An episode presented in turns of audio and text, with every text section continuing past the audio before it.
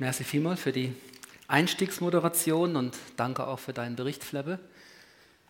Ich ähm, finde es sehr ermutigend und du hast auch diese Spannung sehr schön so rübergebracht mit deinen eigenen Worten, denen wir drinstehen, wenn wir mit Menschen unterwegs sind, die Jesus noch nicht kennen.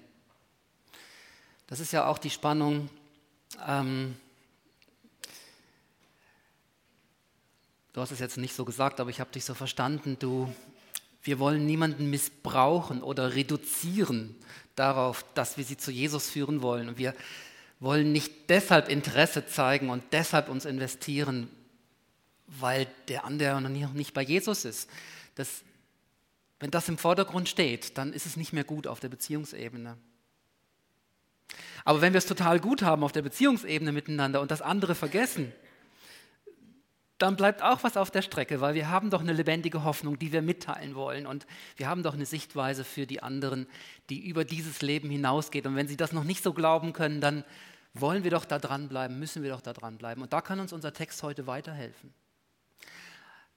Und mein Wunsch ist eben, dass es nicht dahin führt, dass wir als Gemeinde Menschen im, in den Blick bekommen und sie nur als Evangelisationsobjekte missbrauchen, dann wären wir total auf dem falschen Weg. Wenn wir sie wirklich lieben, wenn wir ein echtes Interesse an ihnen haben und gleichzeitig nicht vergessen, dass sie Jesus brauchen, um das wahre Leben zu bekommen, von dem wir profitieren selber schon als Glaubende. Ich glaube, dann ist es, dann ist es ein guter Weg. Aber es ist ein Spannungsfeld. Ich kenne das aus meinem eigenen Leben, auch viele andere könnten das wahrscheinlich auch unterschreiben. Danke für diesen mutmachenden Bericht. Ich, ich bete für euch, dass ihr da die richtige Balance findet und die richtige Gelegenheit, dann auch von Jesus zu reden, wenn, wenn er die Gelegenheiten schafft. Und dann wird das der richtige Moment sein. Ja, ich habe mich gefragt, dieser Nick Vujicic da in Biel, was, was hat dieser Mann, dass er 6.500 Menschen da anzieht und viele, die eben auch noch nicht glaubend sind, die sind fasziniert und hören ihm zu. Ich habe ihn noch nicht live erlebt, nur einige Sequenzen äh, aus dem Internet. Äh, er strahlt etwas aus. Ich glaube, Gott hat ihm äh, etwas von dem Leben gegeben, wo einfach ein Charisma ist, wo, wo, wo Menschen spüren, der hat was zu sagen. Ich habe mich eben einen Moment lang gefragt, ob ob er auch diese Resonanz hätte, wenn er zwei Arme und zwei Beine hätte und genauso gleich auf der Bühne stehen würde. Ich weiß es nicht. Ich weiß es nicht. Aber vielleicht ist das manchmal ein Geheimnis, dass Gott uns etwas von dem nehmen muss, was wir zu unserer eigenen Stärke zählen, bevor er, bevor dieses Leben, was von ihm ausgeht und womit er uns füllt, uns dann so ganz und gar füllen kann, weil unsere eigenen Stärken dem nicht mehr im Weg stehen. Ich dachte an einen Pastorenkollegen, der ähm, vor etwa 14 Tagen einen Bikeunfall hatte und Querschnitt gelähmt ist, ungefähr in meinem Alter. Aus Hochdorf. Viele von uns kennen ja die Gemeinde, seit vielen Jahren mit ihnen verbunden. Und ich habe mich gefragt, wie würde ich damit umgehen, wenn mir so etwas passieren würde. Ich bin ja auch schon mal durch die Luft geflogen auf meinem Bike, weiß davon auch zu erzählen. Und Gott hat, das, hat mich bewahrt. Aber wenn das nicht so gewesen wäre, ich habe mich gefragt, würde ich hier ein Jahr später im Rollstuhl auf der Bühne predigen und würde etwas von dem ausstrahlen, was Gott an mir getan hat? Etwas, wo überzeugt, auch gegenüber solchen, die Jesus noch nicht kennen? Oder würde ich mit meinem Schicksal hadern und würde verbittern und würde mich da irgendwie dran festbeißen und damit nicht klarkommen? Ich weiß es nicht. Ich weiß es nicht. Aber danken wir Gott, dass er solche Menschen in seinem Reich beruft, die wieder aufstehen, sich von ihm füllen lassen und dann zu einem echten, kraftvollen Sprachrohr werden für Menschen, die Jesus noch nicht kennen. Als ich den Predigtext vorhin nochmal so hörte, wie du ihn gelesen hast, das kann damit zusammenhängen, dass ich selber vielleicht ein bisschen abgelenkt war, weil es mein eigener Predigtext ist. Jedenfalls konnte ich so spontan diesen Predigtext gar nicht anwenden auf unser Thema von heute. Und vielleicht ist es dem einen oder anderen von euch auch noch so gegangen. Und da will ich jetzt gleich Abhilfe schaffen und da nochmal ein bisschen tiefer mit euch einsteigen in diesen Predigtext. Zunächst aber eine Beobachtung, ähm, die mich persönlich noch ablenken könnte. Vers 8. Da sagt Paulus, und ich bin in der Übersetzung hier NGÜ, Neue Genfer Übersetzung, in den Bibeln, die die da hinten auch aufliegen. Und wer sich da noch mit einer bewaffnen will, wir sind heute noch ziemlich eng am Text, bis jetzt noch nicht, aber das kommt noch. Das ist Seite 911 in dieser Bibel. Da schreibt er diesen Satz, und ich gestehe, dass ich da noch nie drüber gepredigt habe. Ich habe da immer so einen Bogen drumherum gemacht. Wer mich ein bisschen näher kennt, der weiß auch warum. Dieser Satz in Vers 11, den Körper zu trainieren, bringt nur wenig Nutzen. Einer der Sätze von Paulus, es gibt noch so ein paar andere in Bezug auf Frauen und so, wo ich sage, Paulus, was hat dich dort geritten? Und deswegen habe ich noch nie darüber gepredigt. Tue ich auch heute nicht, weil ich mich konzentriere auf mich, mich auf andere Aussagen. Ich habe gedacht, aber wenn, ich, wenn das schon gelesen wird, ich kann das nicht einfach so überspringen. Ich nenne euch zwei Gründe, warum ich trotzdem weitermache mit Ausdauersport und vielem anderen an Sport. Erstens, Paulus war wochenlang auf gewaltigen Fußmärschen unterwegs. Das ist ein Riesenunterschied zu uns heute, die wir fast nur am Schreibtisch sitzen. Dass der abends nicht ins Fitnessstudio geht, sich kein Mountainbike gekauft hat oder, äh, oder durch die Wüste wandert oder, oder Marathon läuft, das ist mir klar. Der hat das ja jeden Tag gemacht. Logisch. Das ist theologisch bös gesagt die zeitbedingte Auslegung. Huh.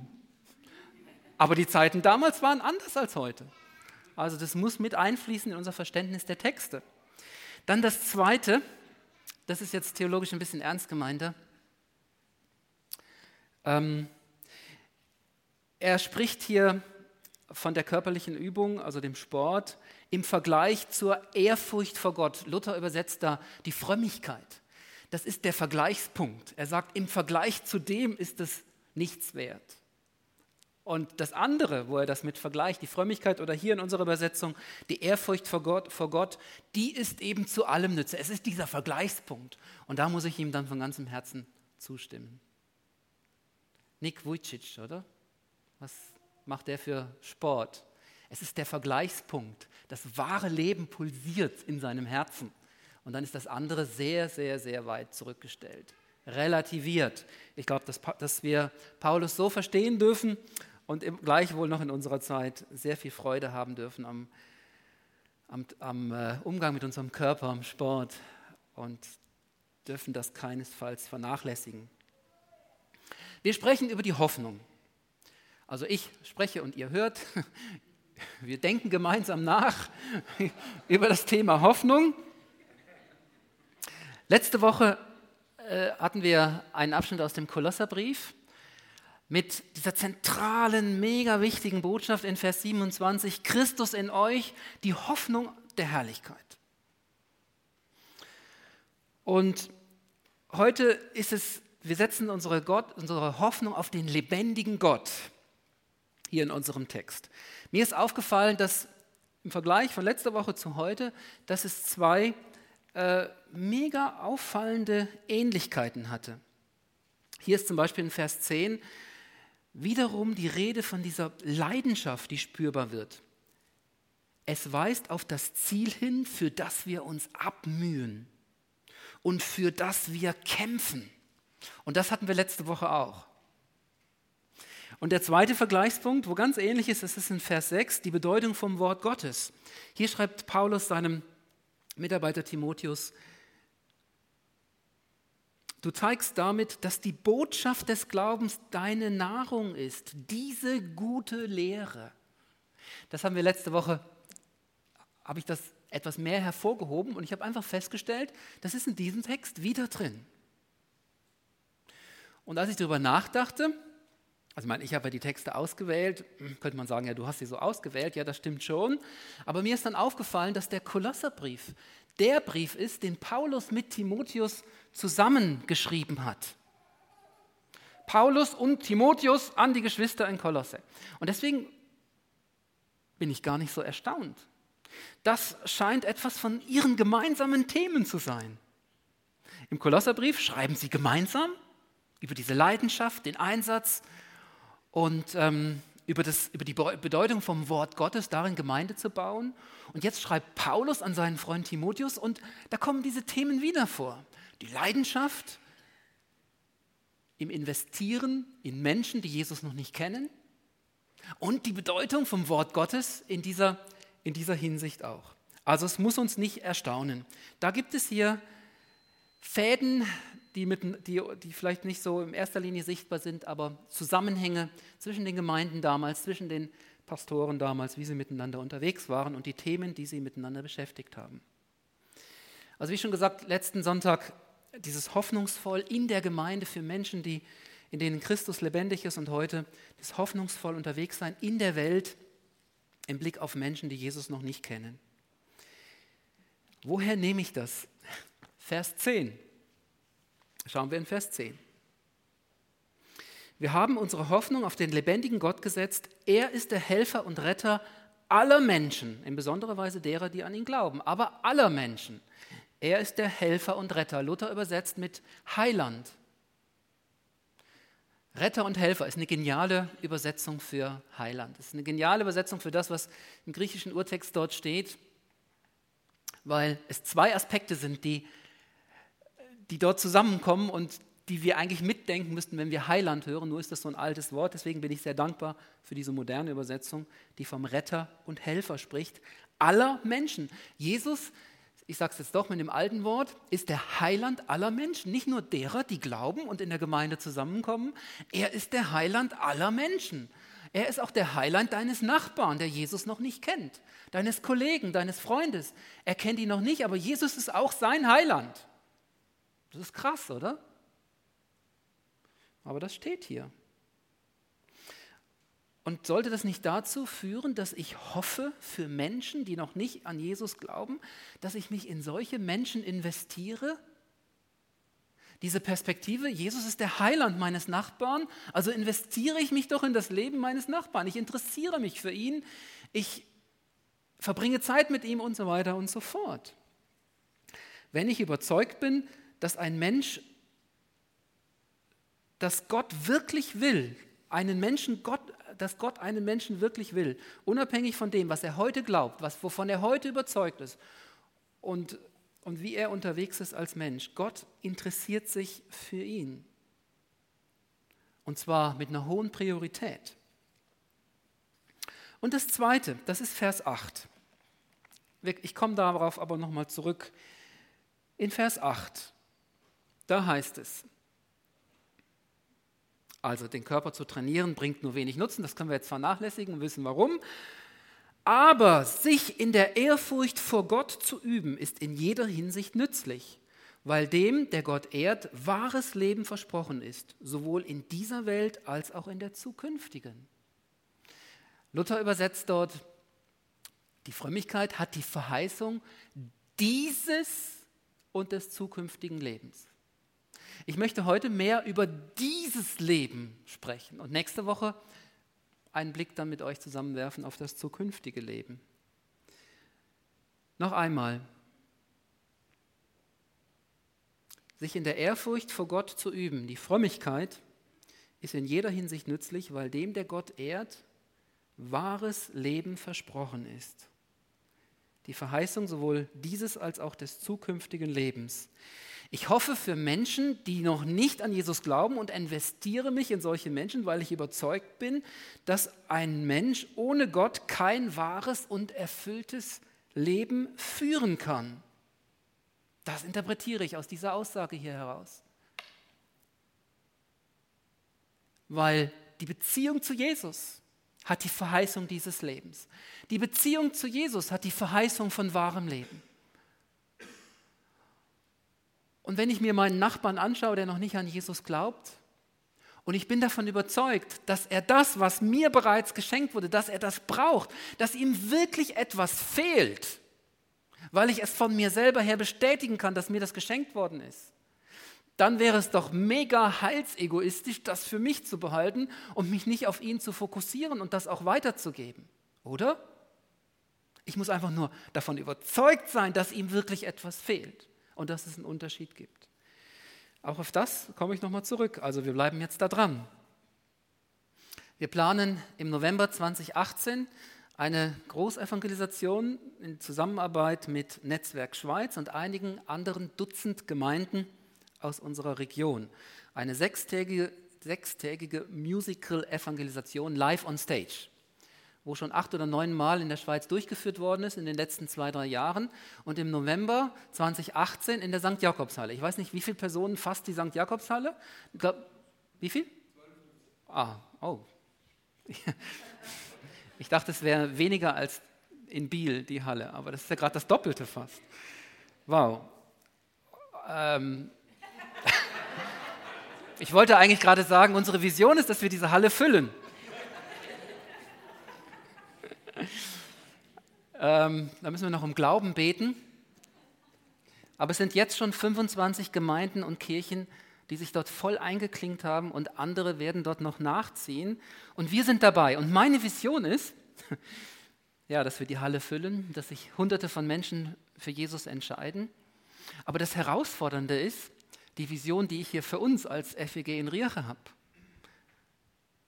Die Sicht, die ich, die ich habe, ist die, dass jeder von uns im November 2018 ohne Druck und ohne schlechtes Gewissen jemanden kennt und jemanden hat, wo er einladen kann, dort diese, zu dieser sechstägigen Musical-Evangelisation dorthin zu gehen.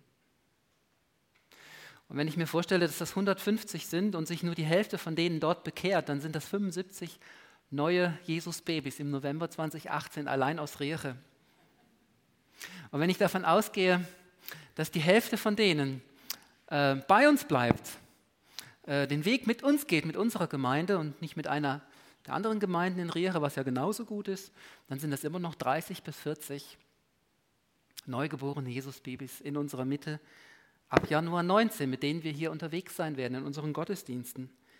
Ich kann mich begeistern für diese Vision. Was braucht es dazu? Damit das Realität wird, braucht es gar nicht viel. Wir müssen einfach nur das glauben, was in diesem Text drinsteht.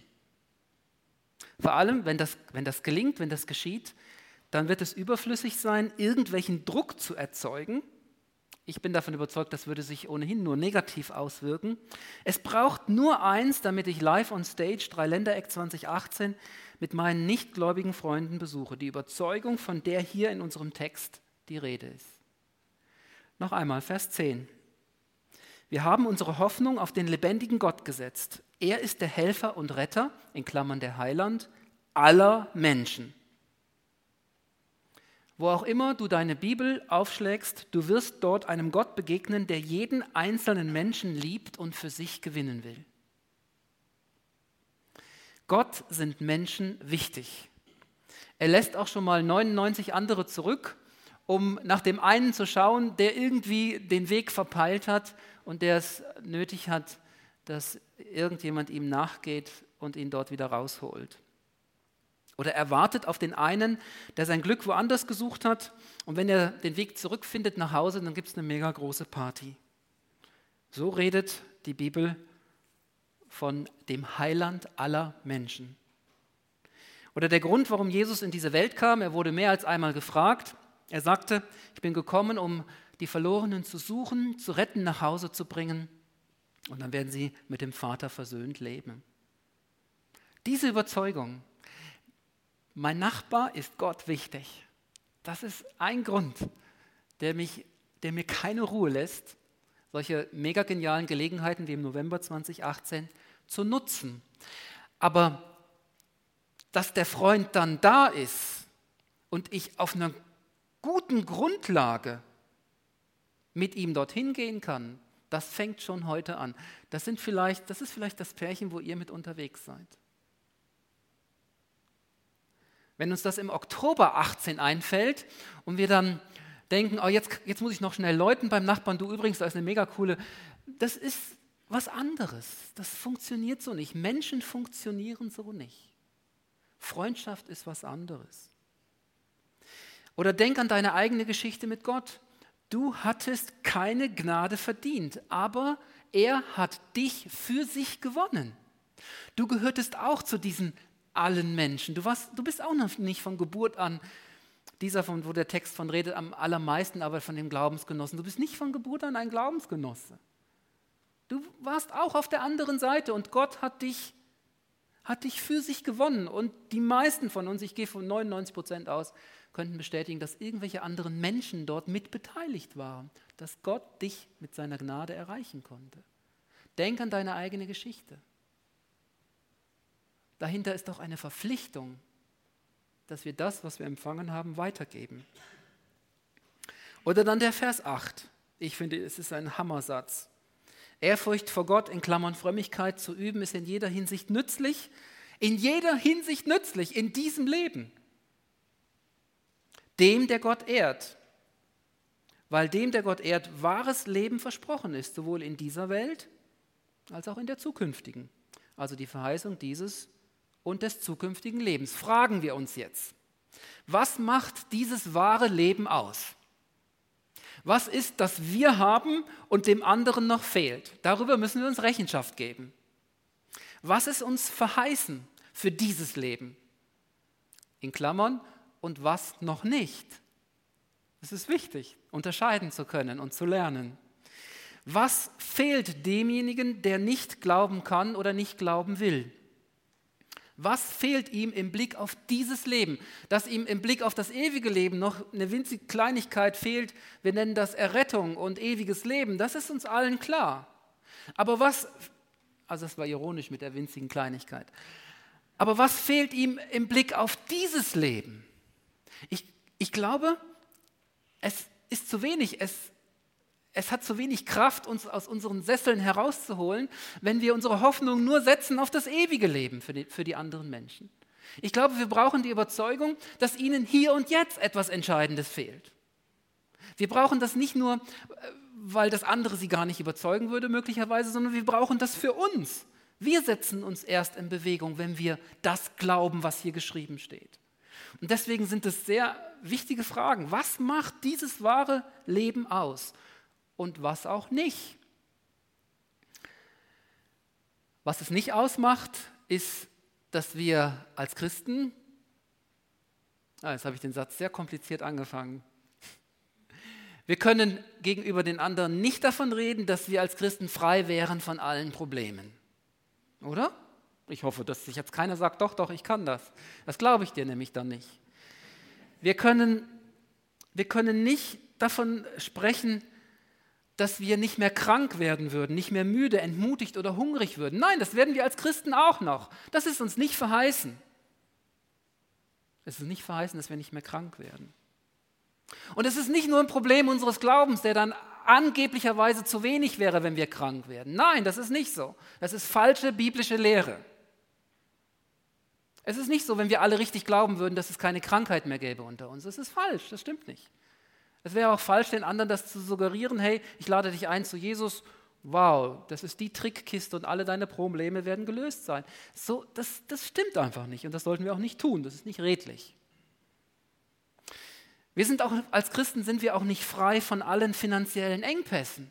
Das stimmt auch nicht, dass die Probleme sich einfach in Luft auflösen. Das stimmt nicht. Es sitzen einige hier, die könnten das bestätigen. Und es ist auch nicht so, dass sich einfach alle Beziehungsprobleme in Luft auflösen. Auch christliche Ehen zerbrechen. Das haben wir mittlerweile verstanden. Es hat eine Weile gedauert, aber heute wissen wir das. Es ist nicht so. Und die Liste wäre noch viel länger. Ja, aber um, also das ist jetzt nicht die positive Botschaft von heute Morgen, sondern wir müssen auf die Ursprungsfrage zurückkommen. Was ist es dann, was unser wahres Leben ausmacht im Hier und Jetzt? Was ist es? wo wir sagen können, hey, das fehlt dir. Ich, ich, und ich kann das bestätigen aus meinem eigenen Leben und, das, und ich sehe, du hast das nicht. Was man uns dann auch abspürt, hoffentlich. Was ist es denn dann, wenn wir als Christen immer noch durch den Sumpf dieser Welt laufen müssen, mit allen Lasten, die dazugehören, die uns, sich uns da auch so anhaften, inklusive von Sünde.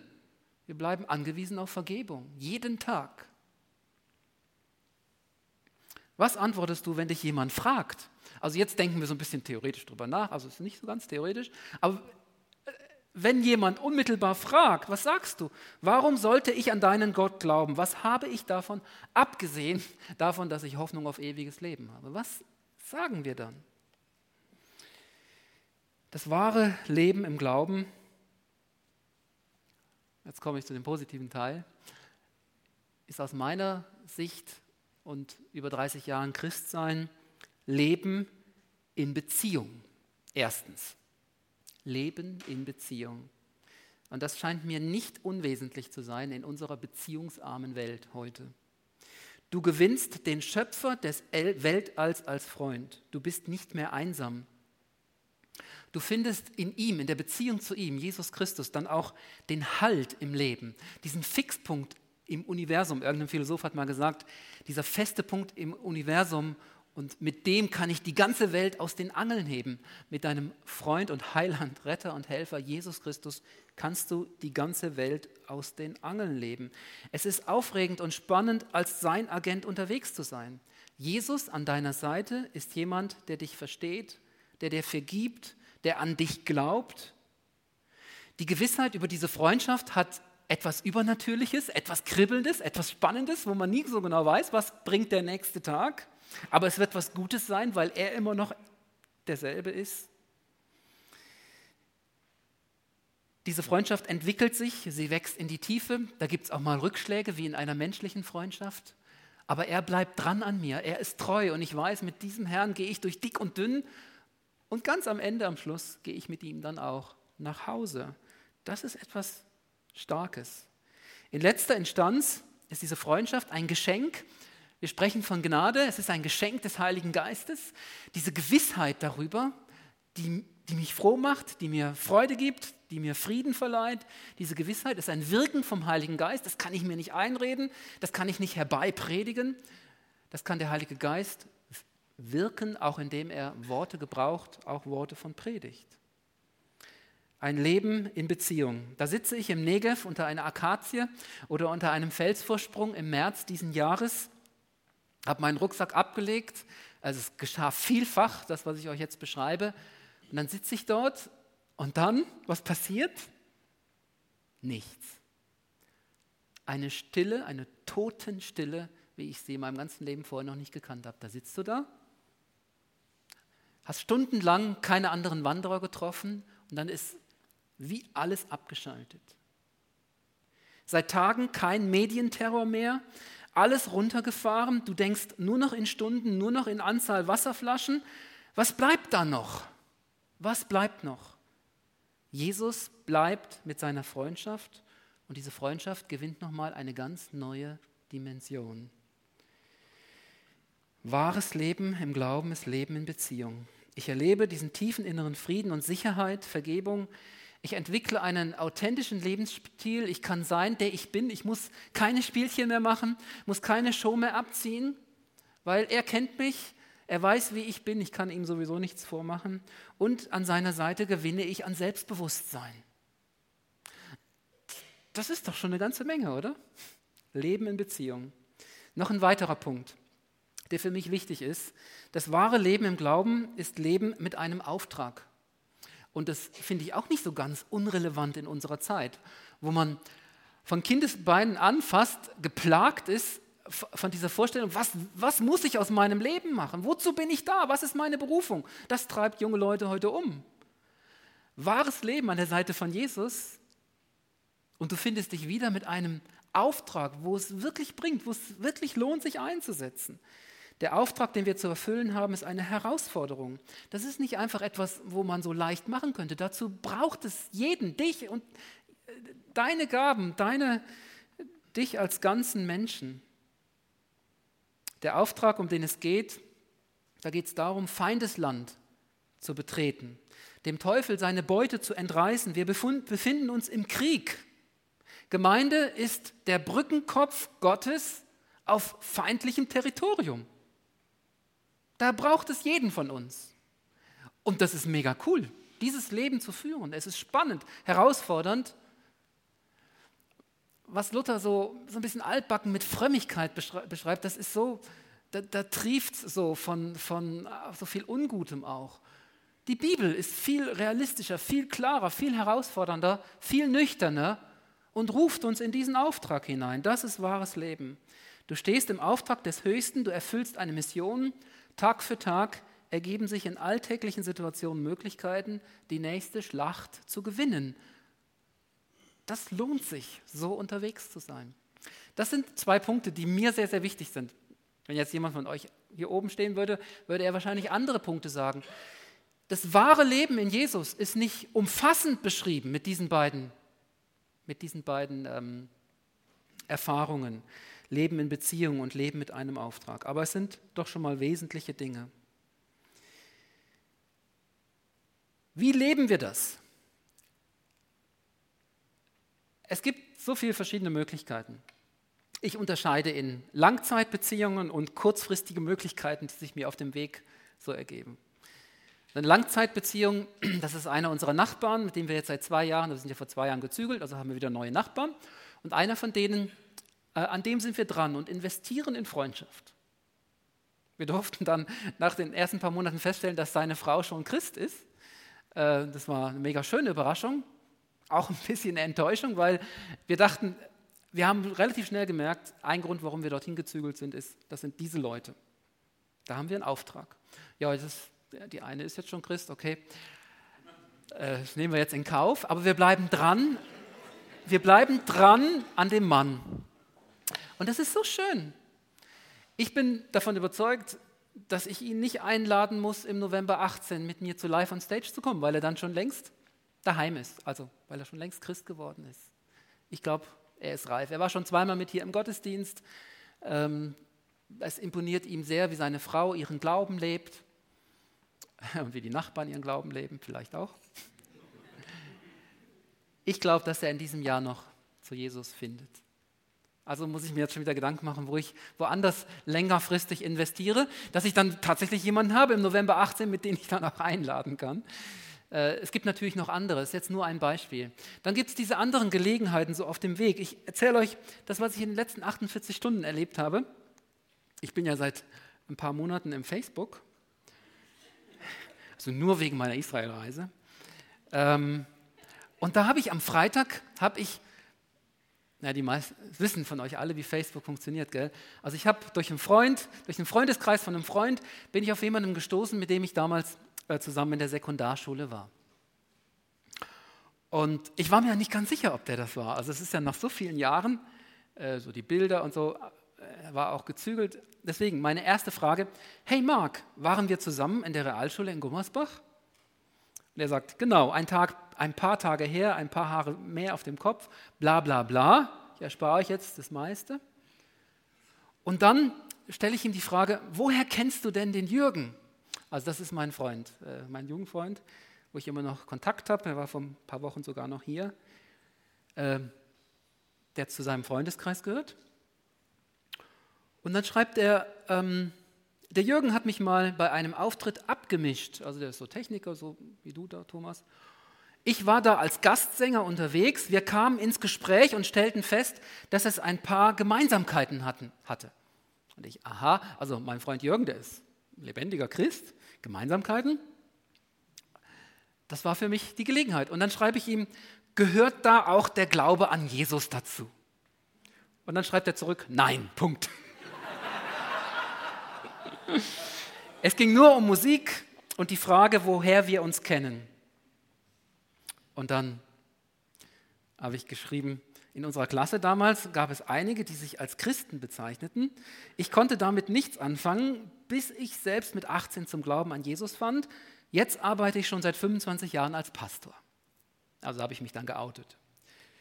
Dass du Pastor bist, habe ich bei einem Klassentreffen gehört. Da war, da war ich nicht dabei war überrascht, da ich dich äh, mit dem Glauben gar nicht in Verbindung bringen konnte. Ich selber, ich selber glaube nicht so wirklich. Ganz im Gegenteil zum amerikanischen Teil meiner Familie. Und ich, aha, schreibe ihn dann zurück. Ah, dann kennst du es ja. Dann schreibt er, ich bin ganz ehrlich, ich kann das Ganze nicht ganz nachvollziehen. Wie kam das denn bei dir dazu? Würde mich doch mal interessieren. Ah. Dann habe ich äh, erstmal drüber geschlafen und gebetet. Und dann habe ich ihm Folgendes geschrieben, äh, gestern Abend um neun und habe noch keine Antwort bekommen. Aber ich lese euch vor, was ich ihm geschrieben habe. Also die Frage war, wie kommt das denn bei dir dazu? Ich habe geschrieben, ich habe mal ein bisschen nachgedacht. Hinter allem Leben ist doch ein genialer Plan. Und wo ein Plan ist, muss da nicht auch ein Planer sein? Das Christentum überzeugt mich am meisten, wird hier nicht geleugnet, dass die Menschheit ein moralisches Problem hat. Im Gegenteil, es wird ein Ausweg aufgezeigt. Doppelpunkt, Jesus gab sein Leben, um Menschen von ihrer Schuld zu befreien. Zugegeben, anfangs schien mir das ziemlich fremd zu sein, aber mit der Zeit habe ich erlebt, dass Christsein vor allem eine Frage der Beziehung ist. Ja, da war ich schon so ein bisschen im Predigt vorbereiten. Eine Beziehung voller Liebe. Und dann habe ich geschrieben, so, für eine Messenger-Botschaft war das jetzt genug. Also Messenger, nicht öffentlich, im Facebook war das Ganze. Also auf der persönlichen Ebene. Jetzt bin ich gespannt, was er, wie er reagiert. Also Beziehungen, langfristig Beziehungen spontan, wenn ich morgen in den Coop gehe, wenn ich, wenn ich auf der Arbeit bin am Montag oder wenn ich in die Ferien fahre, da ist es leichter, weil die meisten Menschen, denen ich dort von Jesus erzähle, die sehe ich dann nie wieder und so, und dann ist egal, wenn ich, äh, wenn ich mal ein bisschen Gesicht verliere oder so. Äh, jeder Tag ist die Chance, von dem zu sprechen, was unser wahres Leben ausmacht. Lernen wir darüber zu sprechen. Da müssen wir auch nicht irgendwelche Versprechungen machen, die, die gar keinen Hand und Fuß haben. Nicht von dem reden, was sich dann nachher nicht erfüllt, sondern einfach nur von dem reden, was wir tatsächlich auch erleben. Die Menschen spüren uns das ab, ob wir ehrlich und authentisch und echt sind. Ich glaube, das ist doch das, was man dem Nick Vujicic letztlich abspürt. Er ist echt in dem, was er behauptet. Alles andere hat keinen Zweck und das wäre auch nicht gut, nicht, auch nicht im Sinne von Jesus. Ich fasse das Ganze zusammen. Noch einmal mit Blick auf den Text. Setzen wir doch unsere Hoffnung auf den lebendigen Gott. Vers 10. Sein Geist ist es, der Menschen überführt von ihrer Sünde und ihnen neues Leben gibt in Jesus. Das ist nicht unser Auftrag. Wir sind Zeugen.